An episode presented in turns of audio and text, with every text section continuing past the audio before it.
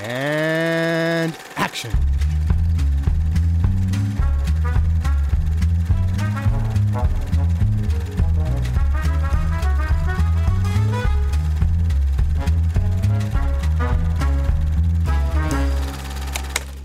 why don't I make costume pictures? Hmm. Well, I, that was, I think, at San Francisco Press Club once. And I said, well, uh, I don't make them because A, I'm not very good at it, and B, to me, nobody in a costume picture ever goes to the toilet. And the same with the loaf of bread. You see the cost of a loaf of bread in the Western. What is it? I don't know. Nobody seems to know. I've never seen anyone having a tooth out in a Western. They're all superficial. You see, I deal in nightmares, and nightmares have to be awfully vivid. You're very glad when you wake up, just as you're about to drop through the trap on the gallows. Hallo und herzlich willkommen zu Directed by Alfred Hitchcock. Hallo, hallo. Das ist der Luke. Hey. Und der Ted ist, hat auch Hey gesagt. Ich bin der Johannes und wir arbeiten uns weiter durch die Filmografie von Alfred Hitchcock und wir sind so gut wie am Ende. Yes. Also so, sowohl von der Filmografie als auch psychisch. Aber äh, heute reden wir in Episode 52 von 53 über Hitchcocks demnach 53. Film. Das ist kompliziert oder verwirrend. Äh, Frenzy oder auf Deutsch Frenzy. Frenzy, genau. Ja, nur mit einem deutschen Akzent einfach. Frenzy. Frenzy. Frenzy. Frenzy. Die Frenzy. Äh, ein Film, den ich natürlich professionell, weil wir jetzt schon lange nicht mehr aufgenommen haben, nicht aufgemacht habe hier äh, jetzt, aber hier äh, mit John Finch, Barry Foster, Barbara Lee Hurt, äh, Hunt, Barbara Lee Hunt, Anna Massey, Alec McCowan und viel mehr. Und der Film spielt in London? Ja, genau. Ja, in natürlich, London. Natürlich. Sehr explizit in London. sehr explizit in London mit dem Opening Shot schon. Äh, warum warum überlege ich? Ähm, Na, ist schon ein bisschen her. ja, genau. Es ist, es ist ein Monat über Monat her. Äh, und handelt von einem Serienmörder oder beziehungsweise einem Typ, der fälschlicherweise für einen Serienmörder, für den Serienmörder gehalten wird. Also in London wird von einem Serienmörder unsicher gemacht. Vielleicht fangen wir so an. Einem, äh, dem, dem wie, wie nennen sie, Necktie Strangler oder irgendwie sowas? Ja. Also, weil er immer seine Opfer mit einer Krawatte äh, drosselt und die Frauen, die er umbringt, immer mit der Krawatte um den Hals aufgefunden werden. Und unser Hauptcharakter ist ein äh, Typ namens äh, Robert, Robert Rusk, oder? Ist, ist doch hier Barry Foster? Nee, das ist der Killer, oder? Äh, Der Killer ist Robert Rusk. Genau, ja, unser, hier, John Finch. Richard Ian Blaney. Genau, genau, Richard. Äh, ist ein Typ, der mit seiner Ex-Frau nicht so wirklich klarkommt, die eine Vermittlungsagentur, also eine, eine, eine ja, Vermittlungsagentur für Singles hat, wo sie, äh, wo sie äh, Paare vermittelt. Und, und sie hat einen Kunden, der ein bisschen weird ist. Und eines Tages kommt dieser Typ rein und äh, bringt sie sehr brutal und grafisch um. Und es ist der Necktie Strangler. Oh, oh. Oh. Und äh, weil halt er also unser Hauptcharakter kurz davor da war und die beiden sich gestritten haben, wird er natürlich als erster verdächtig. Und ganz äh, äh, unverdächtig macht er sich auf die Flucht vor der Polizei und ähm, wir haben einen Wrong Man-Plot, aber gleichzeitig verfolgen wir auch den wirklichen Serienkiller, gespielt von äh, Barry Foster, wie er dann ja, sich, sich auch noch an, an seine, was war sie? Freundin, also nicht seine Freundin, aber eine Freundin versucht, also, ne, die bringt er ja dann auch noch um und so. Und es ist so ein bisschen parallel erzählt. Also, unser Hauptcharakter ist so halb unser Hauptcharakter, weil der andere Hauptcharakter ist der Serienmörder selbst und wir verfolgen seine dunklen Machenschaften. Yes. Es ist ein Darker Film. fucking, fucking finsterer Film. aber auch erstaunlich lustig, was ich nicht erwartet hatte in Stellen. Ja, aber genau, bevor ich sage, wie, wie ich ihn so fand, fange ich doch mit dir, Luke, an, wenn du schon Ja. darüber geredet hast. Kanntest du Frenzy schon? Nö. Wie hat er auf dich gewirkt? Geil. Okay. Frenzy war, war, oh, war ein Fest für mich. Ich meine, das, das ist ein Serien, ein, ein Down and Dirty Serienkiller-Film, der so 70er ist, wie ich es von Hitchcock niemals erwartet hätte. Yo, count me in. Check it out. äh, ich ich, ich habe ihn, ich hab ihn wirklich gemocht. Tatsächlich habe ich ihn. Ich war, ich war schon ein bisschen fertig irgendwie in der Woche. Ich war letzte, also so hier, wir, wir nehmen alles zwei Wochen verspätet auf, so äh, zu unserem normalen Schedule, weil ich erst krank, also weil erst äh, ähm, äh, Familie und dann und dann äh, war ich krank und so. Da war ich schon ein bisschen fertig irgendwie. Und ich habe ihn zur Hälfte angeguckt und dann habe ich realisiert, ich blick gar nicht so richtig, was abgeht und ich muss ihn nochmal von vorne anfangen. und dann habe ich ihn wirklich, dann habe ich ihn auf meinen Fernseher äh, angeguckt, habe mich hingesetzt, habe mein Handy zur Seite gelegt und habe ihn wirklich absolut fokussiert angeschaut.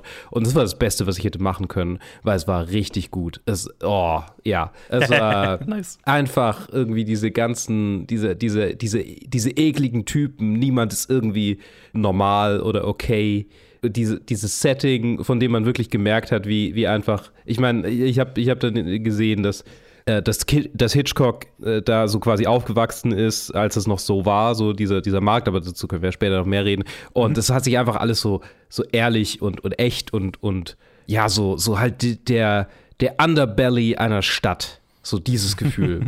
so wie Boogie Nights, aber nicht ganz so, nicht ganz so raunchy. so der, der seedy Underbelly. So. Ja, ja, ja. Und ja, super. Richtig Nice. gut. Ted, wie ging es dir denn? Äh, kann mich nur anschließen. Also ich habe ihn davor nicht gekannt. Ich habe mich so etwas schon drauf gefreut, weil natürlich man hat schon also ein paar Sachen gehört und dann aber auch du hast auch immer öfter angespielt so ah das, das ist so ein Film da macht er das den macht er für die Jugend also in der Zeit so, ah, okay ich freue mich und ich hatte eine sehr gute Zeit. Vor allem, weil ich eher so, so ein markanter Downturn war seit Psycho. Also ich hatte wirklich, wirklich keinen Film gefunden, den, der mir richtig gefallen hatte seit Psycho in, seinen, in den 60ern. Und deswegen hat mir der hier dann noch umso mehr, umso mehr gefallen. Ja, allein wie er halt anfängt. Allein so, wir sind an der Thames und dann ist das irgendwie so eine, keine Ahnung, was ist was war das, so eine Presseaktion? Ich weiß gar nicht Ja, mehr, wer eine, da eine, eine geredet hat. Pressekonferenz mit irgendeinem Politiker, der darüber redet, dass sie die Themse sauber, Ah ja, genau, Ja, genau. sauber machen. Ja. Dann fängt sie da an, dann sieht man gleich Hitchcock, Hitchcock in der Crowd, in seiner, in seiner Ja. Cameo. Und dann auf einmal ist halt, alle sind halt, sind halt verrückt und so, ah, das ist eine Leiche. Und alle drehen sich um und alle rasten aus. Wow.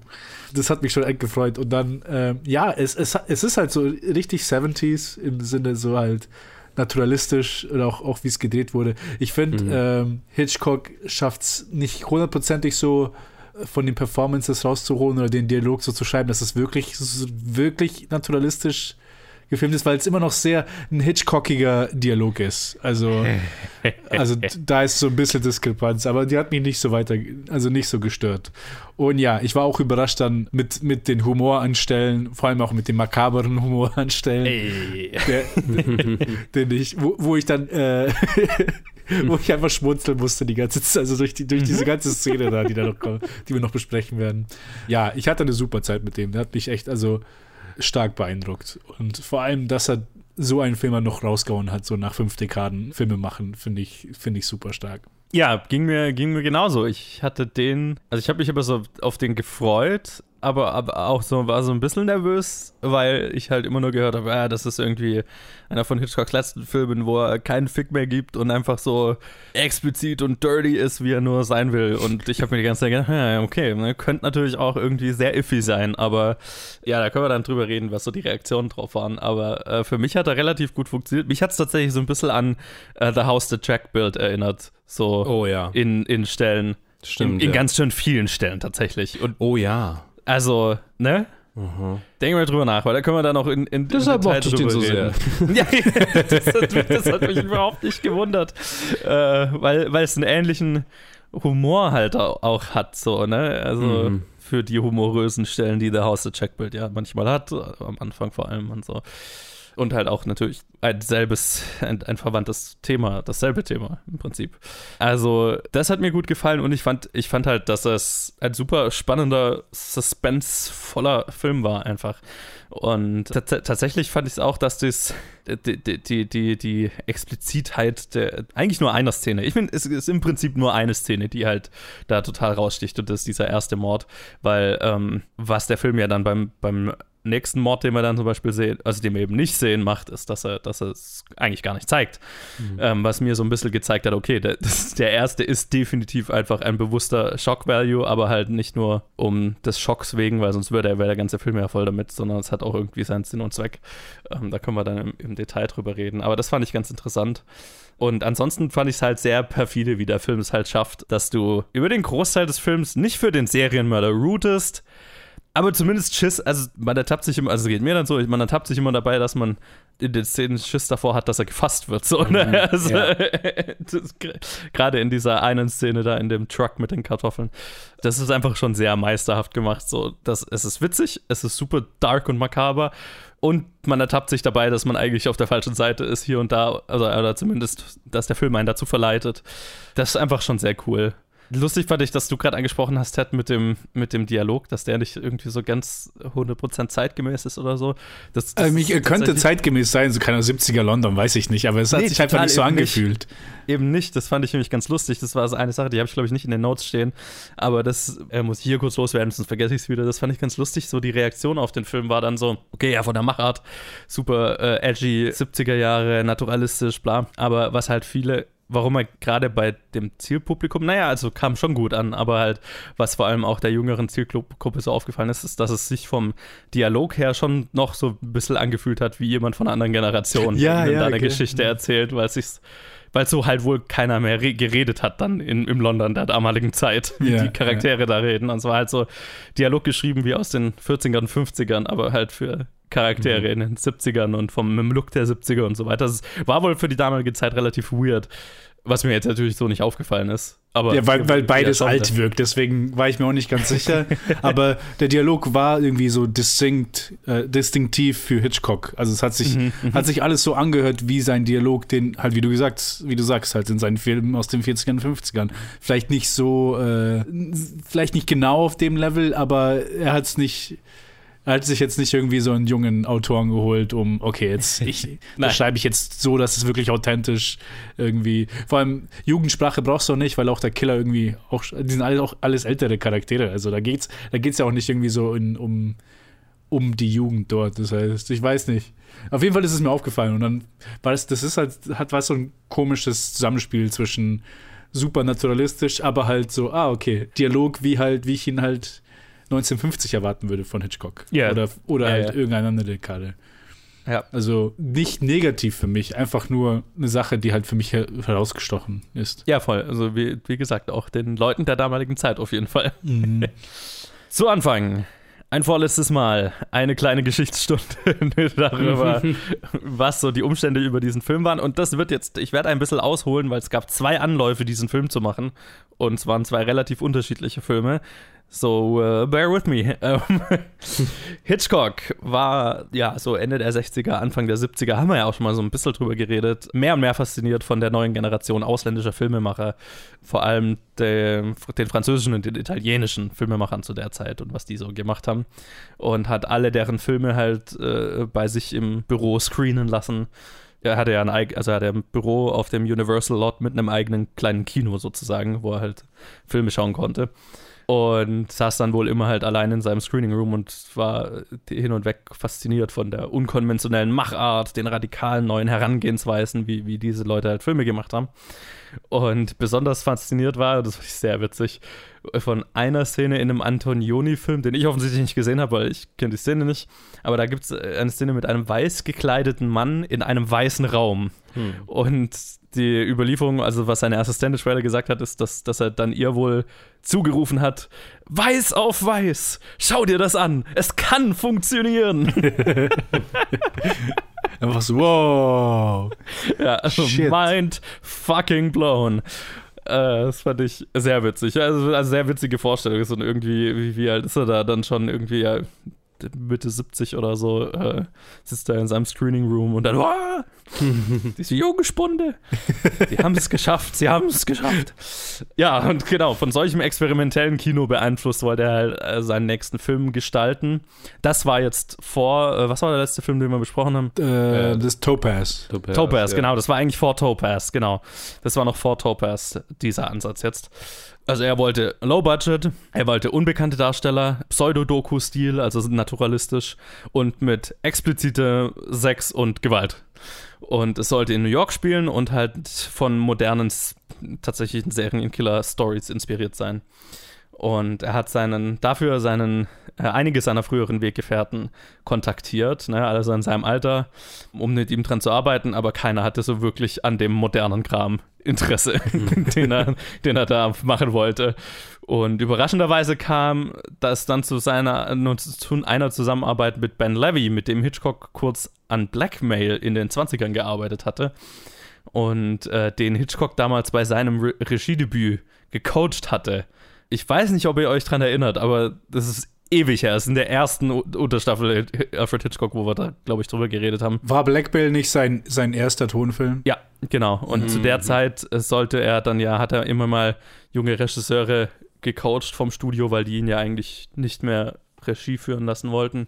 Und Ben Levy hatte, war so einer der ersten, den, wo er quasi bei dem seinem Regiedebüt ihn gecoacht hat und es gab halt Reibereien, weil er, weil er halt eher immer Scheiß gemacht hat, weil er eigentlich keinen Bock drauf hatte, den halt zu coachen und eigene Filme machen wollte. Also ich weiß nicht, ob er sich dran erinnert, aber ich, ich habe mich noch so dunkel dran erinnert und fand es ganz witzig. Und ausgerechnet mit dem hat es dann ja geklappt. Die haben dann zum Beispiel zusammen mehrere Monate an einem Drehbuch geschrieben zu dieser Version von Frenzy, was auch ne, der, der, Titel dieses Films war, des Drehbuchs war Frenzy, aber es war total anders, als was wir jetzt zu sehen bekommen haben. Und äh, mehrere Autoren haben dran gearbeitet, inklusive Elmer, jetzt auch nochmal mehr involviert. Komplett ausgearbeitete Szenen, aufwendige Kameratests wurden dafür schon gemacht, Locations wurden gescoutet, etc., etc. Also wirklich exzessive Vorbereitungen getroffen. Und letztlich ist das Ganze dann aber gescheitert an einer vereinten Front aus Studio, seiner Agentur und Freunden, die quasi ihm alle von diesem Projekt abgeraten haben und äh, teilweise abgestoßen von der Geschichte waren und teilweise äh, von der Machart abgestoßen waren und alle haben gesagt, yo, das, nee. Also, entweder tu es nicht oder das Studio, nö, finanzieren wir nicht. So. Ja, und deswegen wurde der Film permanent auf Eis gelegt und nie verwirklicht, außer dass halt der Name später verwendet wurde. Und dann hat er Topaz gemacht und nach Topaz 1970, also das Jahr 1970, hat Hitchcock hauptsächlich damit verbracht, sich gesundheitlich wieder in, in Form zu bringen, potenzielle Stoffe zu lesen. Und also seine letzten drei Filme waren ja drei Flops in Folge, die wir besprochen haben. Und die, das hat ihm wohl ziemlich zugesetzt. Und, aber er hat sich geweigert, in den Ruhestand zu gehen. Also musste irgendein neues Projekt her. Und es hat ihm halt einfach so nichts so wirklich zugesagt, bis er das Buch Goodbye Piccadilly, Farewell Leicester Square gelesen hat. Und das Buch triefte von Sex und Gewalt und war so Hitchcockian, wie es nur ging. Und es hatte sowohl so einen psychopathischen Serienmörder, wie sie in ihrem anderen Frenzy-Drehbuch hatten, aber auch einen Wrong Man, also zwei Fliegen mit einer Klappe, so Hitchcock, wie es nur sein kann. Bingo, bingo, bingo. Ähm, das sollte dann das nächste Projekt werden. Ja, aber nach dem katastrophalen äh, Flop von Topaz wollte Lou Wasserman, also der Head von der Chef von Universal Hitchcock, ein wenig ausfällen, aushelfen und hat den Film, hat dem Film grünes Licht gegeben und halt sogar genehmigt, weil der Film ja in London spielen soll, Ach ja, genau. Das war ein, mit ein Grund, warum er sich darauf eingelassen hat, weil der Film in London spielen soll. So nach dem Motto, ja, ja, okay. Das ist quasi für das englische Publikum. das ist nicht so riskant für uns jetzt hier. Und hat ihm ein Budget von 2,8 Millionen zugesagt, was erstaunlich hoch ist für, dafür, dass es ja so low budget sein sollte. Aber halt auch deswegen, weil ihm erlaubt wurde, alles in London zu drehen, was ja einfach Jackpot war. Aber auch Absolut. irgendwie also nötig. Also ne, kann ich mir irgendwie nicht vorstellen, das irgendwie im Studio zu sehen, so, ne? Hitchcock hat dann den britischen Theaterautoren Anthony Schaefer für das Drehbuch ange äh, angeheuert und die beiden haben viel Zeit in London verbracht, sind durch die Stadt gezogen, in Pubs trinken gegangen und haben Locations gescoutet. Und dann sind sie zurück nach LA geflogen und haben das Drehbuch entwickelt. Und das ist, das ist wie, wie es dann zu Frenzy kam. Auch das ist relativ nah wohl an dem Buch, an der Buchvorlage. Außer halt so ein paar Sachen, die dafür geändert wurden, wie zum Beispiel, äh, also Covent Garden, dieser Marktdistrikt in London, das war schon ein Setting im Buch. Aber die Idee, dass der Serienkiller einen Gemüseladen betreibt, das war eine bewusste Abänderung oder eine Anlehnung an Hitchcocks Vergangenheit, weil sein Vater, ich weiß nicht, ob sich noch jemand erinnert an vor 52 hm. Episoden, wo wir drüber geredet haben, sein Vater hatte ja einen Gemüseladen. Jetzt nicht in Covent Garden, aber halt in, in, in London. Und das war halt so eine bewusste Anlehnung an was, was er aus seiner Kindheit kannte. Ja, ich glaube, so viel mal, so viel mal mhm. zu den Vorbereitungen. Den Rest streue ich dann so Stück für Stück ein und übergebe nochmal erstmal wieder an euch. Was ist euch denn, was gibt es irgendeine Szene, die euch am meisten rausgestochen ist, über die wir zuerst reden sollten? Ja, ich glaube. nee, ich meine, es sind, ich, es, sind, es, sind die zwei, es sind zwei Szenen, die halt vor allem mhm. rausstechen. Also die, die, die du auch vorhin beide schon irgendwie erwähnt hattest. Einmal die, die Mordszene, die wir, die wir sehen, wo die, die Ex-Frau von unserem Semi-Protagonisten von einem von anderen Protagonisten umgebracht wird, die halt so eine richtig, richtig perverse Quality einfach hatte, weil er einfach mhm. Richtig drauf eingegangen ist, den auch äh, nicht nur als Seelenmörder, sondern auch als, als Perversling zu zeigen, mhm. irgendwie auch währenddessen. Da war ich stark davon, davor überrascht, weil ich habe gehört, also ich wusste, dass irgendwas, also dass es halt ein bisschen äh, raunchier wird, irgendwas Explizites wird hier gezeigt, also sowohl Sex als auch als auch halt Mord. Aber ich, ich habe nicht erwartet, vielleicht dummerweise von mir, dass er einfach diese beiden Sachen kombiniert, dass es halt so, so eine BDSM-Fetischist fast ist, der so, äh, ja, der, der wollte auch Frauen irgendwie vorher schon haben. Also die, die gehen da so, so teilweise so drauf ein, nach mhm. was für Frauen er sucht, weil die Ermordete ist ja irgendwie so eine, die leitet ja eine Dating-Agency und es ist, also es ist schon klar, dass sie keine Frau finden, der, die quasi das aushält, was er mit, den, mit denen machen will. Und dann, mhm. ist, dann überspitzt sich das halt. Du, du, lernst so alle 30 Sekunden lernst du so einen neuen Fakt über ihn, die sie halt auch er ausspricht oder sie ausspricht. Und so, ah fuck, ah fuck. Welche? Red Flag, Red Flag, Red Flag. Ja, genau. Die, die wird immer größer. Also, oh shit, oh, die kommt hier nicht mehr raus auch wenn es ein bisschen klar am Anfang ist, aber es spitzt sich halt trotzdem zu. Mhm. Und ich fand die Szene super gelungen. Und halt vor allem auch in so, so explizit, wie sie halt gemacht wird. Ich habe mich ein bisschen zurückerinnert an, an Tom Curtin bei, äh, wie, wie er halt der quasi Aufpasser umgebracht wird. Mhm. Äh, auf, mhm. auf, diese halt langsame Weise. Vielleicht nicht, mhm. natürlich hat man hier jetzt nicht, nicht so viel irgendwie Tollpatschigkeit oder sowas drin, aber er, er zieht es halt raus. Und, ja, ja. Äh, und es hat seinen Effekt auf jeden Fall, finde ich. Ja, also das ist auch die erste Szene, an die ich gedacht hatte. Ich habe auch tatsächlich gedacht an dieses, ich meine, so wie wir unseren Protagonisten kennenlernen und und also so wie er quasi gefeuert wird und dann mit diesem Gemüsehändler äh, sich dahinstellt, das, das fühlt sich alles so. Ich glaube, äh, wahrscheinlich war es, war es noch einfach der Schock dessen, dass so naturalistisch gefilmt wird. Aber das hat mich so richtig überwältigt irgendwie, weil, weil ich halt Aha. einen Hitchcock-Film erwartet hatte und dann halt sowas gesehen habe, was so voll auf der Linie von allem ist, was ich halt nicht mit Hitchcock verbinde. So. Ja, ja. Das war daher sehr, ist einfach sehr hängen geblieben. Was auch also was mir extrem rausgestochen ist, ich kannte niemanden erstmal. Also das, das, mhm. hat, das hat mich erstmal verwundert, dass da überhaupt niemand war, wo ich irgendwie dachte, okay. Und äh, das, das war auch so ein Ding, weil die anderen Hitchcock-Filme, da waren ja jetzt eigentlich immer große, große Namen, große Gesichter dabei, so ab ja, einem gewissen ja. Punkt. Das hat mich ein bisschen überrascht. So, so Topaz war, glaube ich, der erste, wo das ja, so ein bisschen nicht mehr so richtig der Fall war, so halb vielleicht noch. Stimmt, stimmt. Und hier sind es jetzt wirklich einfach, naja, nicht britische No-Names, aber halt einfach in, internationale No-Names. also ja. britische Schauspieler, die man die vielleicht lokal bekannt waren. Das weiß ich jetzt nicht, wie, wie was die. So, das ja. ist so wie so ein, so wie so ein One-Hit-Wonder aus den 80ern, wo alle auf der Welt sagen, ja, die waren ja ein One-Hit-Wonder und dann kommt ein Brite und sagt, hä, nee, die hatten fünf Hit-Alben. Was laberst du? Ja, genau. Deswegen, ich, ich, ich möchte mich jetzt nicht so weit aus dem Fenster lehnen und sagen, okay, die, die waren komplett unbekannt und kein Schwein, also ne, einfach ja. von der Straße aufgegriffen sozusagen. Das, das würde ich jetzt, weiß ich jetzt nicht, ob ich das behaupten kann, aber ähm, ja, also es, er wollte aber tatsächlich, also das kann ich ja hier schon mal sagen, er wollte tatsächlich namenhafte Schauspieler erst haben. Mhm. Also zumindest er hat versucht, Michael Caine für die Rolle des Killers zu kriegen. was ich sehen könnte. Vor allem, weil der eigentliche Killer auch ihm nicht so unähnlich sieht. Also mhm. jüngeren Michael Caine. Die sehen sich ja, schon ja. ziemlich ähnlich. Aber äh, Michael Caine hat sich auch mit ihm getroffen, aber ihm war letztlich die Rolle einfach zu krass. Also er wollte nicht on camera gesehen werden, wie er, wie er das macht, was der Typ in dem Film macht. Was ich, was ich sehen kann.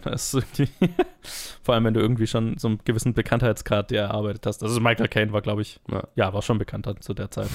Genau, und, genau, ich, ich habe es ich hab's mir hier sogar in die Notizen geschrieben. Na, ist einfach zu lange her, ich weiß die nicht mehr auswendig.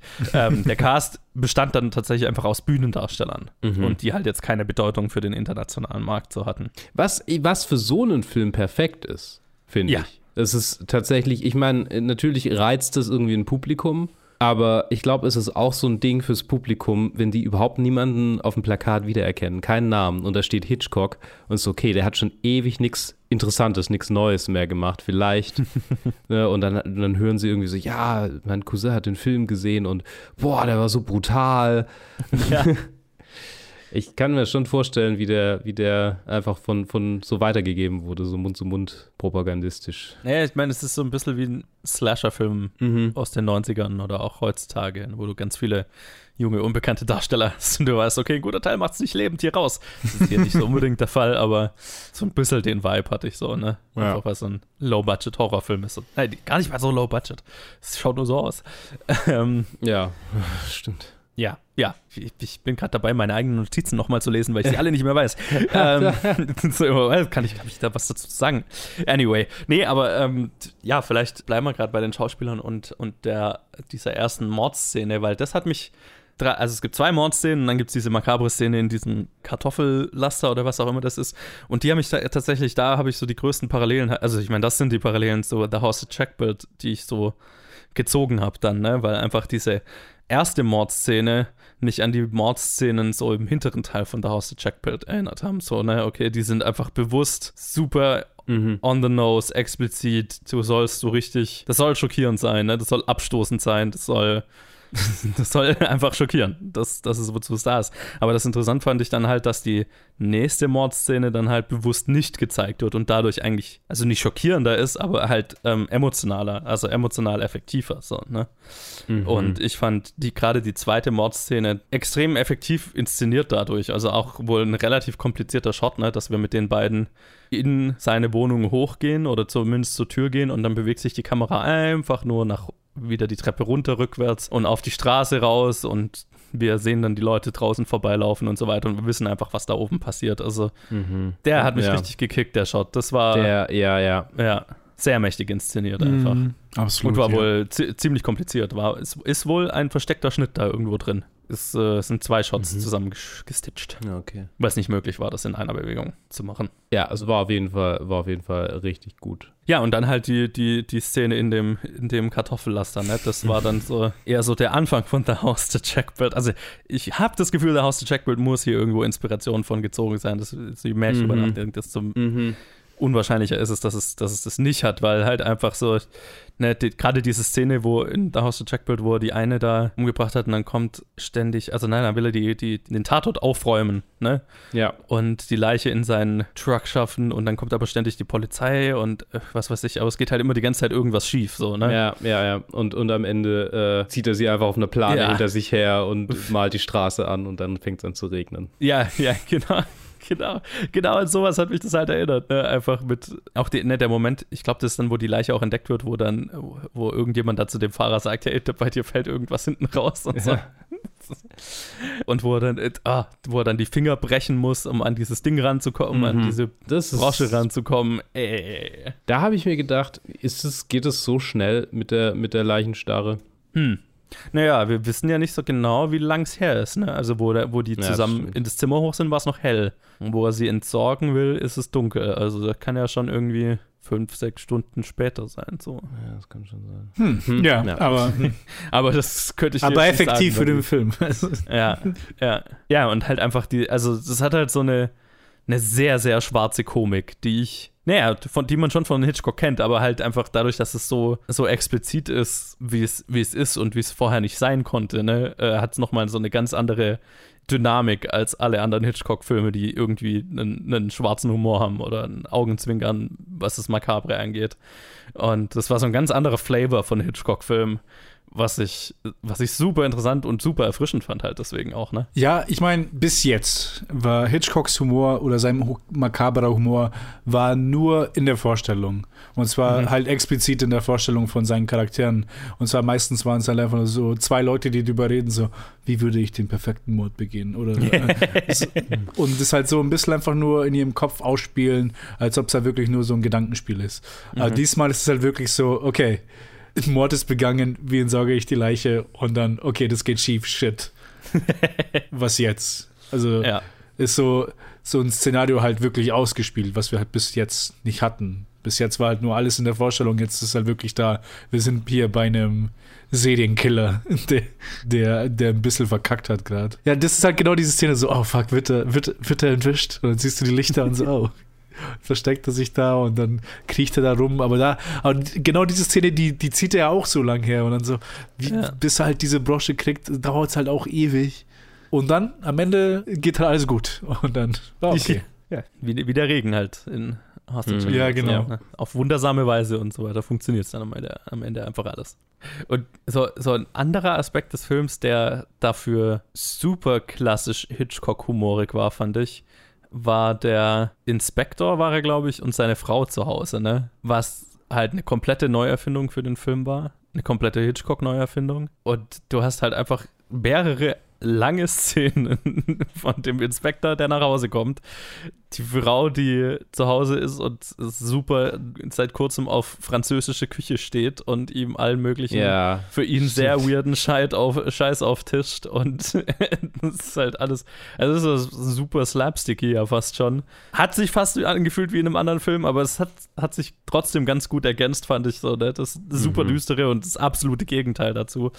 Und es hat dem Film, finde ich, auch gut getan. Also das, das hat so dafür zu geholfen, dass es halt nicht zu heavy, nicht zu dark die ganze Zeit war.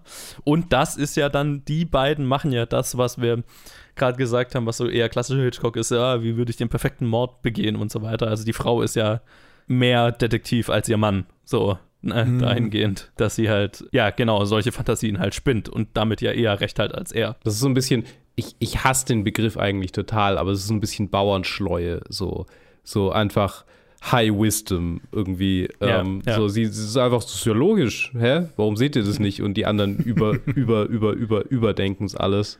Und Ja, sie ja. sieht halt einfach irgendwie so die, sieht, sie sieht einfach klar.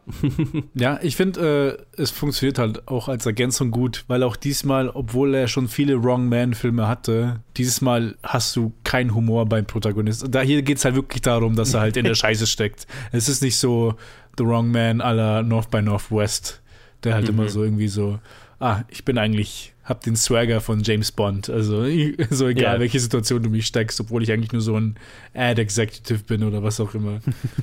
Und hier ist halt wirklich so jemand, er, erstens wird er gezeigt, wie er irgendwie von vornherein in der Scheißlage ist.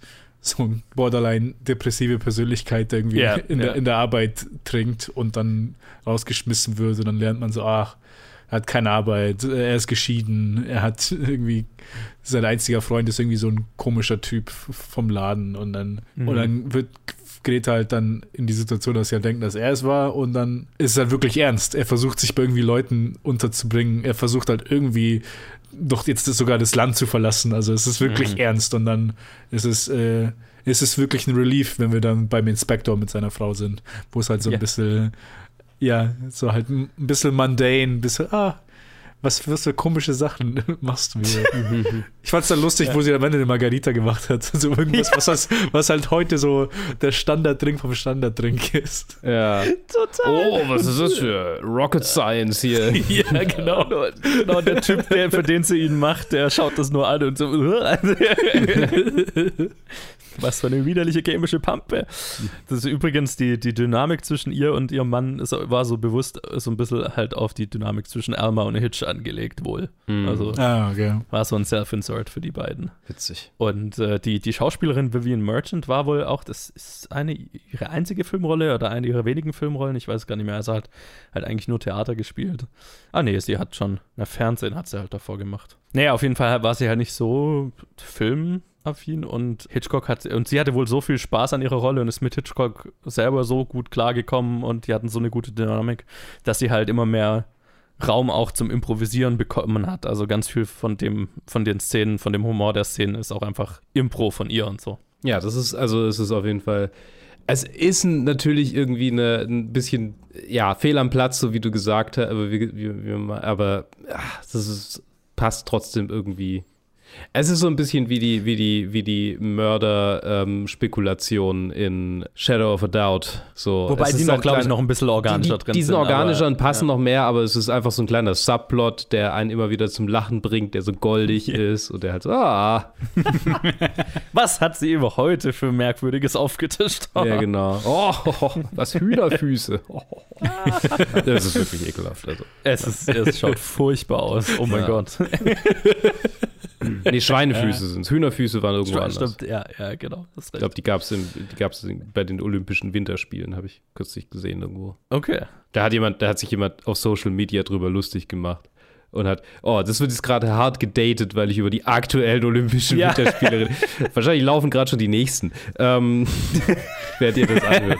ähm, da, da hat jemand so Fire Festival Style irgendwie halt äh, auf Twitter ein Bild gepostet von halt eigentlich Ja. was ganz Solidem zu essen und dann haben sich die Okay. Leute drüber lustig gemacht. Dass es sich drüber beschwert hat, oder? Ja.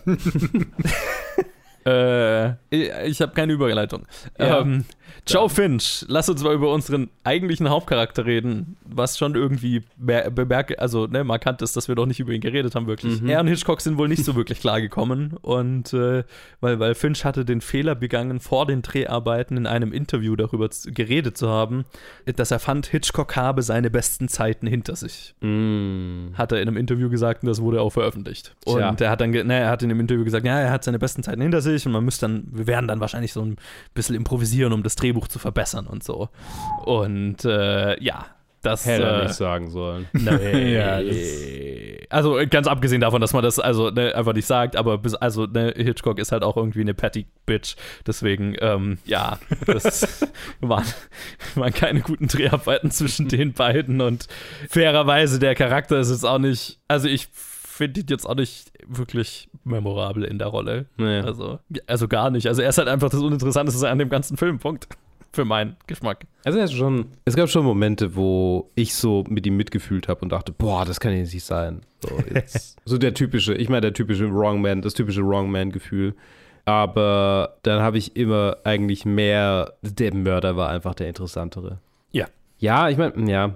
Er ist halt auch so ein, er ist, er ist so, so unlikable irgendwie, so generell. irgendwie so, so einfach so alles, was sein Charakter auch macht, ist so einfach äh, ein Loser. Von vorne Ja, bis hinten. ja, total. Und aber nicht so ein likable Loser, ne? Es ist kein Paul Rudd, es ist, es ist mehr so ein aktueller Sean William Scott. So. einfach. Nee, nee, das stimmt, das stimmt total. Irgendwie, weil, weil man auch gar nicht investiert ist, dass er irgendwie dem entkommt der ganzen Situation, weil er halt so unlikable ist. Deswegen, so, wenn, wenn der Charakter ein bisschen anders wäre, dann würdest du halt auch mitfiebern oder beziehungsweise würdest du genauso enttäuscht sein mit, mit jedem Hindernis, das er bekommt. Und irgendwie alles haut nicht hin. Und dann die Leute, die ihm eigentlich am Anfang helfen wollen, schmeißen ihn dann doch raus, weil die Frau, also die Frau von seinem Kumpel ihn eigentlich hasst und denkt, dass er ihn, dass sie sie wirklich umgebracht hat. Und dann würdest du halt denken, so, ah, okay, wenn halt, wenn das Setup ein bisschen anders gewesen wäre und wir irgendwie so ein bisschen mehr investiert gewesen wären im Charakter, der, dann wäre es vielleicht ein bisschen anders gewesen. Aber so wie es halt ist, also, ah, okay, ja, ähm, dumm gelaufen. Also, du, wirst, du wirst wohl gefangen. Ja, er ist halt einfach kein besonders sympathischer Typ, was ja auch funktionieren könnte, aber er hat halt. Er ist nicht, er ist unsympathisch und uninteressant. Ich glaube, Ja, das ist das, das größte Verbrechen, was halt dieser Charakter begeht oder in der Form, wie er geschrieben, aber halt auch schon durchaus gespielt ist, ist Ja. halt einfach.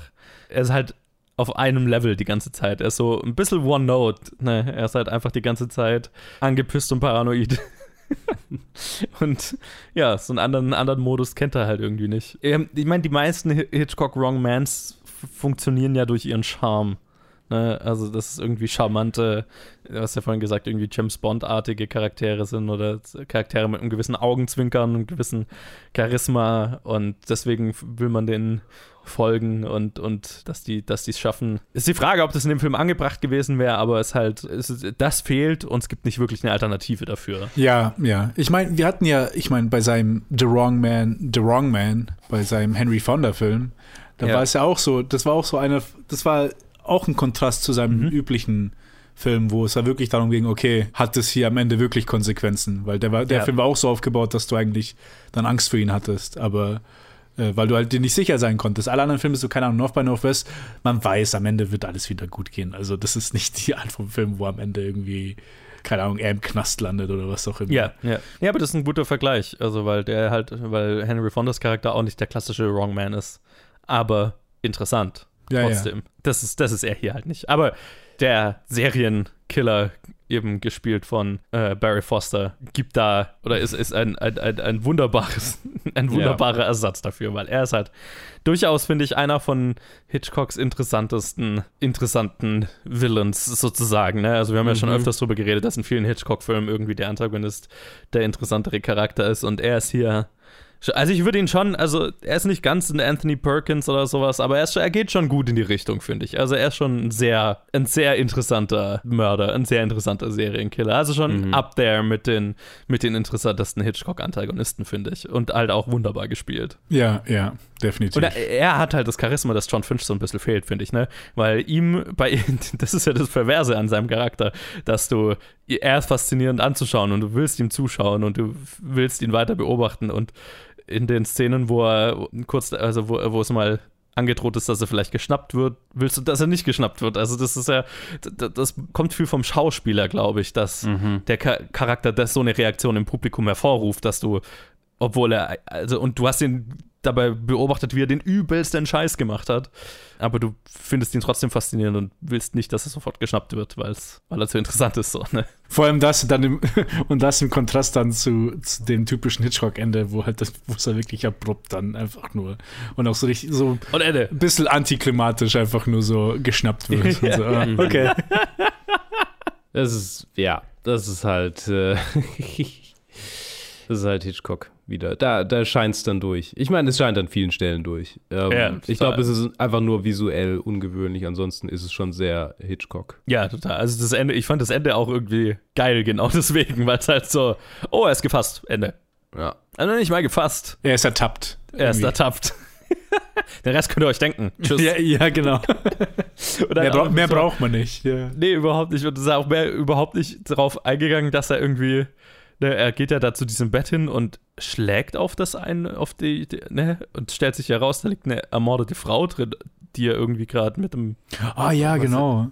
wo halt einfach nicht drauf eingegangen wird. Das ist so, ah, okay, vorbei. Es ist, ja, es ist halt auch wieder so, so Haus der Jack-Bild mäßig. So, ach ja, da gibt es noch irgendwie die Leiche, die da hinten hängt. Und ah ja, d- da ist ein Fuß drin im Kühlschrank. Ups. ja, ja, total. Das ist doch nachdem, also das zeigt jetzt schon, also es ist ein bisschen länger her, aber Joe Finch war ja dann nicht im Knast und ist ausgebrochen und ist dann dort direkt hin. Oder er, erinnere ich mich Ja, ja, falsch? nein, in, doch, doch. Er kommt ja in den Knast und dann verletzt er sich absichtlich, um ins Krankenhaus zu kommen. Ah, ja. Und dann, weil er aus dem Krankenhaus ausbrechen kann. Verstehe.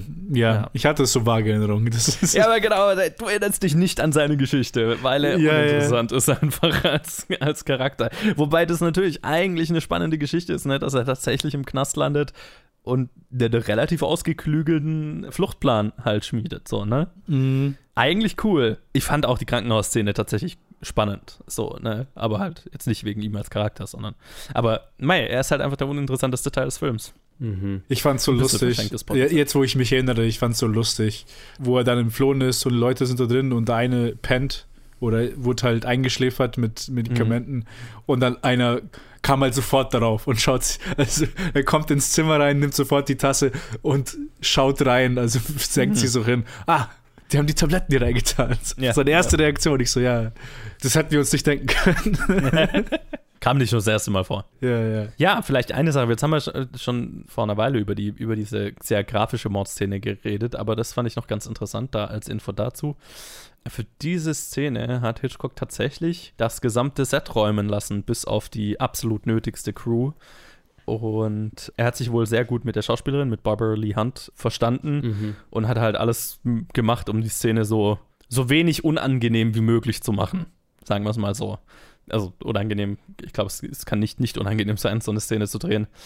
Und ähm, für alle expliziten Shots mit expliziter Nacktheit wurde ein Body Double verwendet. Also das ist nicht sie. Das fand ich ganz interessant. Das wirkt überraschend zuvorkommend für ja. Hitchcock.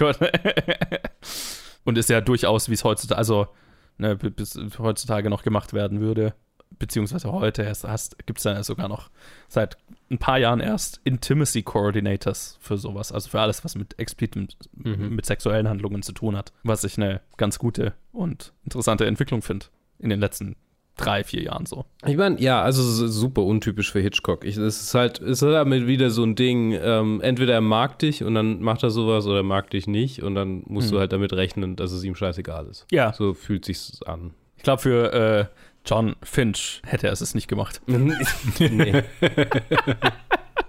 oh nein. Keine Chance. Noch, aber wenn wir gerade dabei sind, so irgendwie untypisch für Hitchcock mitfühlen und so weiter, das fand ich auch ganz interessant. Laut seinem britischen Kameramann hat Hitchcock den Großteil der Crew und Schauspieler über den kompletten Dreh und sogar nach den Dreharbeiten unter Vertrag und damit in Bezahlung behalten äh, und hat also hat die Gehälter weiter bezahlt, obwohl die schon nicht mehr gebraucht wurden. Äh, Schauspieler, die schon abgedreht waren, haben noch wochenlang Gehälter gekriegt, mhm. obwohl sie eigentlich nichts mehr gemacht haben.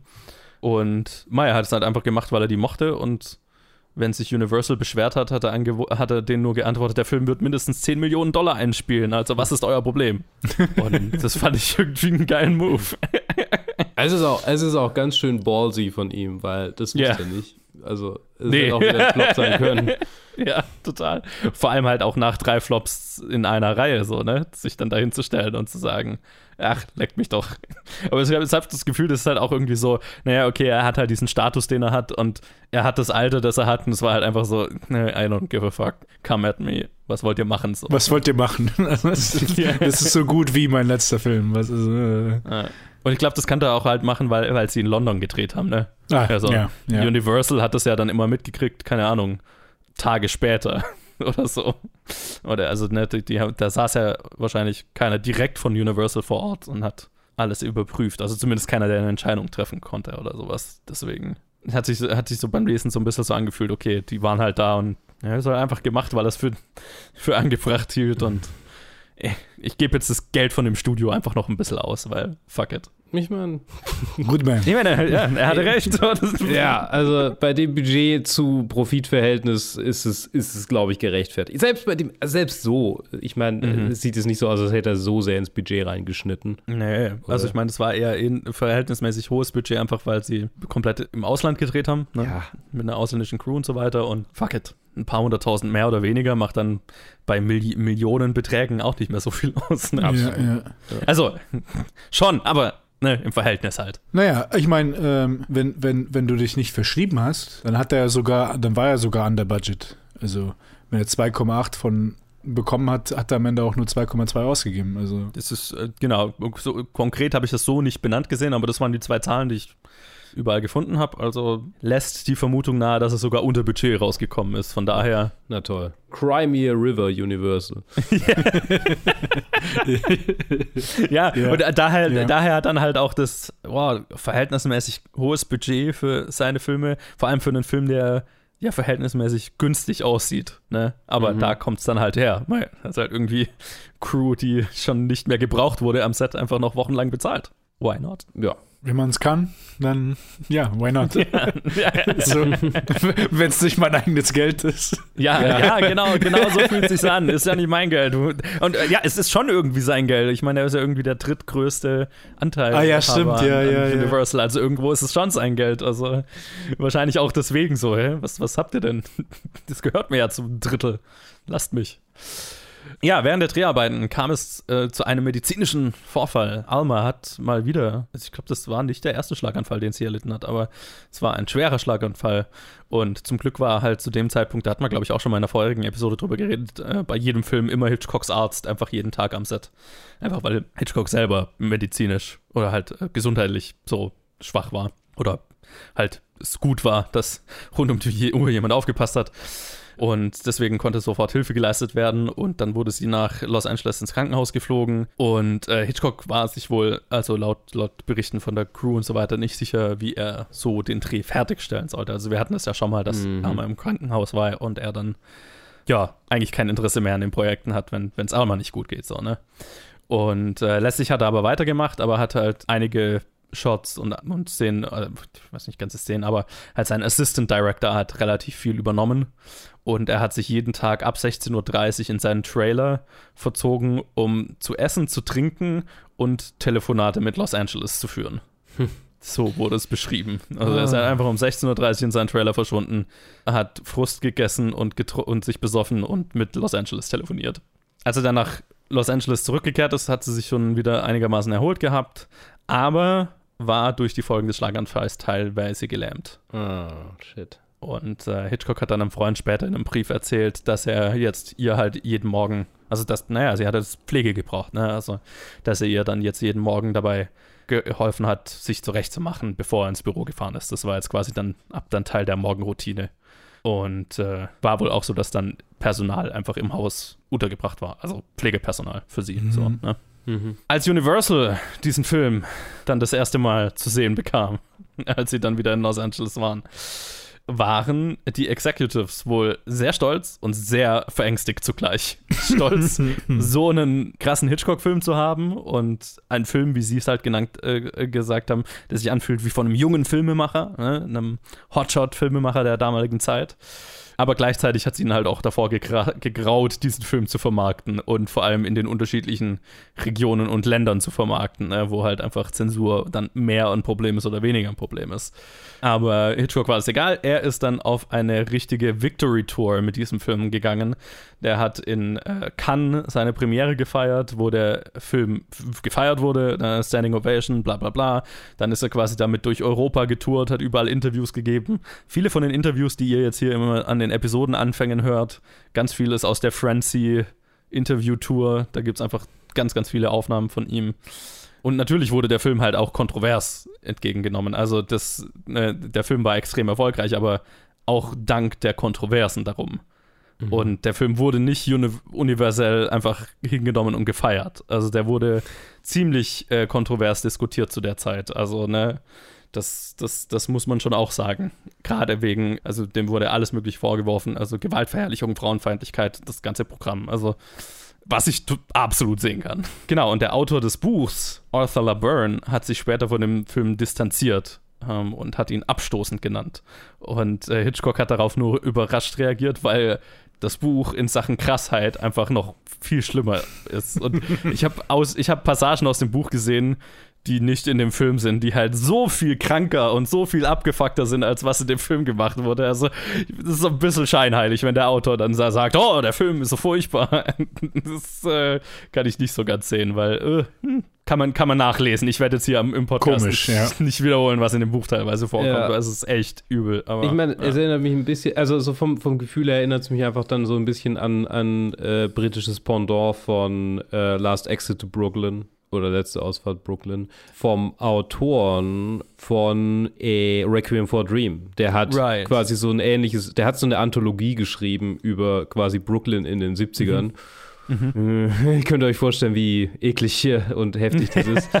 Das, das ist einfach nur, ja, rotten to the Ja. core. So. ja. Und so fühlt es sich ein bisschen an mit, mit, der, mit dem Buch hier. Ja, halt total. Früher spielend und halt, äh, ja. Naja, gibt es ja auch heutzutage noch so ein ganzes Genre an Krimi-Büchern, die halt so auf Shock Value basieren. Also habe ich auch als Jugendlicher ganz viele gelesen davon. Das war so, äh, also gibt es ja immer noch. Die halt so mit sehr expliziten, expliziter Brutalität und so weiter, ne? was, was da so der Kick an diesen Büchern ist. Und äh, da fällt der definitiv drunter. Deswegen, ja, okay, kann, kann er machen, sich davon distanzieren, aber, mh, Dude, ich weiß nicht. Schau vielleicht in den Spiegel, keine Ahnung. ja. Als Gott. der Film dann in die ich Kinos mir kam. grad, sorry, ich habe mir gerade ein Bild von dem Autoren angeguckt. Ich Oh, mein, okay. er sieht ein bisschen aus wie ein, wie ein, wie ein, er sieht ein bisschen aus wie der Killer tatsächlich. Ups. Oh, ja, ich sehe, mm, ja, mhm, kann ich sehen. Ja, sorry, ich wollte dich nicht weil, er- weil er so ein vom, vom auf so sehr englisch äh, britischer Gentleman so ein bisschen Ja, macht, ne, genau. in den Fotos und dann Aber man, äh, sieht, man sieht die Dunkelheit in seinen Augen. Mhm. Aber ganz schön, ganz schön abgefuckte Fantasie, der Typ. Äh, der Film hatte ein gigantisches Einspielergebnis mit 16 Millionen auf dem Budget von 2,2 Millionen, war die Zahl, die ich dann zum Budget in dem Vergleich gefunden habe. Also, ja, ein absoluter, waschechter Hit, beinahe Psycho-Level und so weiter. Also, nach, nach drei Flops in a row wirklich nochmal so, so kurz vor Ende der Karriere ein, ein, einfach ein, ein Blockbuster, ein abgefuckter. Ein, ein abgefuckter Blockbuster. Ja, ja, ich meine, der Shot, Saw der, der quasi. Shot, ja, genau, also es macht ja total Sinn, ne? Ein Film, der, ne, Jaws kommt dann relativ um dieselbe Zeit, also kurz darauf später rein aus, was ja auch so ein Wer sowas hat, ne, wo Leute sagen, oh, ist so krass, Hm. man muss den gesehen haben und dann einfach die, also ich meine, das ist deutlich kontroverser als Jaws, aber so, ne, die, der, die, die ganze Kontroverse um den Film und je mehr Leute dann sagen, oh, das ist so abgefuckt, wir boykottieren den Film, desto mehr wollen andere Leute ihn wieder sehen, so, ne, also das Ja, schaukelt ja, sich dann ja. eher so hoch, ähnlich wie bei Psycho. Ja, wo habt ihr denn diesen abgefuckten Blockbuster auf eurer Liste eingeordnet? Ihr werdet lachen. Hau raus. Eins? In, in Character für mich. Show me a real dirty serial killer movie and I'll show you a movie that lands in my top 10. ich habe ihn auf Platz 10. nice. Ich habe viel hin und her geschoben. Ich habe dafür Shadow of the Doubt aus der, aus der Top 10 raus, was mir sehr weh getan hat. Ähm, Uh, das tut weh. ja, es tut sehr weh. Aber er ist immer noch auf 11. Also. Ja. Oder wird er bleiben? Spoiler für die nächste Folge. Ja, bei mir ist er tatsächlich äh, nicht viel weiter unten. Äh, ich habe ihn auf 13. Okay. Hinter, hinter Rebecca und über The Wrong Man. Ja, ich finde, da passt er ganz gut. Und ich, mich hat es gefreut. Also, mir war, mir war klar, dass er wahrscheinlich nicht in meiner Top 10 landet. Ich, ich, ich, mir war ziemlich klar, dass die ziemlich äh, feststeht, seit, Ja. also schon seit einigen Episoden. Aber mich hat es gefreut, dass er trotzdem noch, dass ich noch einen Film gese- gesehen habe, der, der so weit oben gelandet ist bei mir. Ja, total. Ich glaube, das äh, Äquivalent bei mir zu Luke's Top 10 ist bei mir die Top 20. So. äh, für, für, die Top 20 ist einfach schon so gut. Ähm, und die hat er geknackt. Er ist auf Platz 17 gelandet Hey. mit äh, hinter The Birds und vor Torn Curtain. Da hängt er bei mir. Und Cool. würde da bleiben. Wir hören uns in der nächsten Episode. ja, Äh, habt ihr ein Fazit erst zu Frenzy? wenn ihr, wenn ihr Haus der Jackbild mochtet, guckt euch den Film an. Der ist sehr gut. ja, ich glaube, ich habe schon alles dazu gesagt. Ich habe jetzt auch direkt kein Fazit, aber ich habe eine Sache nachgeschaut, die, die wir bei, bei, die ich bei den letzten zwei Episoden, die ich ganz interessant fand. Und zwar habe ich nachgeguckt, was für andere Filme denn noch genau in dem Jahr rausgekommen sind mit Frenzy. Und hier, zumindest auf Letterboxd, die großen Filme sind halt, das war das Jahr von, von dem Paten, dem ersten Teil. Ja. 1972. Werner Herzogs Agire, Hm. Solaris von Tarkovsky, What's Up, What's Up Dog, Cabaret. Also man sieht schon, es ist schon eine komplett andere Landschaft, wie die wir auch schon letzten zwei Mal besprochen haben. Aber ich finde es ich find's ganz interessant, das zu sehen. So. Und da ist halt Hitchcock noch mit dabei. Also Ja, ja, ja, ja. Das, das finde ich auch ganz faszinierend. Vor allem jetzt dann in der letzten Episode dann noch äh, habe ich das auch ganz bewusst gemacht, zu schauen, okay, was ist. Weil jetzt, ich meine, das, das klingt so ein bisschen blöd, aber halt so das Kontempor, also das Kino, an was sich Leute heutzutage noch bewusst zurückerinnern oder was, was Leute heutzutage Fi- Film, an Filmen gesehen haben, ohne dass sie jetzt bewusst, äh, in Anführungszeichen, alte Filme sich bewusst ausgesucht haben, ist so die 70er. Mitte der 70er ist so irgendwie der Cut-Off-Point für Leute heutzutage. Also ich glaube glaub jetzt eine Generation unter uns dann wahrscheinlich ein bisschen später, wird dann in den 80ern liegen, aber ich glaube für uns und unsere Eltern ist so, das sind die Filme, an die sich Leute dann noch aktiv erinnern, ohne dass sie in Anführungszeichen alte Filme anschauen mussten oder sich bewusst dafür entschieden haben, alte Filme anzuschauen. Deswegen ganz faszinierend und da können wir dann in der letzten Episode eben noch drüber reden, diese Spanne, die Hitchcocks Karriere umfasst hat an Filmlandschaft, ist Äh, sehr spannend. Ja, ich meine, umspannt viel. Ja. ja, Ja. aber in dem Sinne, das war die vorletzte Episode, directed by Alfred Hitchcock. Wie hat euch Frenzy gefallen? Lasst es uns wissen. Facebook, Twitter, Instagram, planetfilmgeek.gmail.com. Danke Luke, danke Ted, dass ihr dabei seid. Ja, klar. sehr gerne. Und dann hören wir uns wieder in der letzten Episode dieses absoluten Mammutprojekts, in Episode 53 zu Family Plot oder Familiengrab. Uh. Bis dann. Bye. Tschüss.